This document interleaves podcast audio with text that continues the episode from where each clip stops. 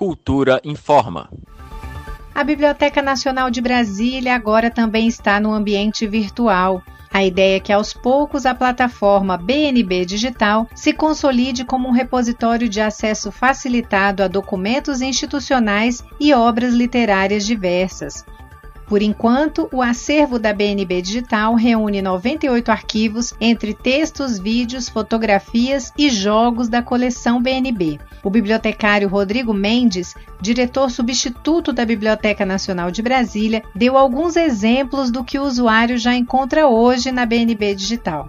Essa a coleção inicial que a gente disponibilizou para as pessoas é uma coleção de documentos da Biblioteca Nacional de Brasília, como por exemplo os informativos do clube de leitura que a gente está desenvolvendo. Temos também muitas fotos de momentos históricos da biblioteca, como por exemplo poemação, nomeação de diretores da Biblioteca Nacional de Brasília, os jogos também que foram produzidos na pandemia, que a gente produziu muito escape rooms Segundo Rodrigo Mendes, a expectativa é de que no futuro a BNB Digital se configure num amplo repositório oficial de documentos públicos do Distrito Federal.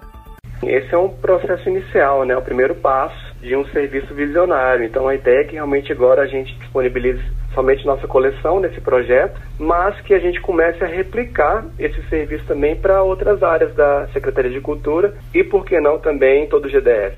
E se você quiser conferir de perto o conteúdo oferecido pela BNB Digital, anote aí o endereço da plataforma. É bnbdigital.cultura.df.gov.br. Repetindo, bnbdigital.cultura.df.gov.br. Para ficar por dentro de todos os serviços presenciais e online oferecidos pela Biblioteca Nacional de Brasília, a dica é seguir o perfil arroba Biblioteca Nacional de Brasília no Instagram.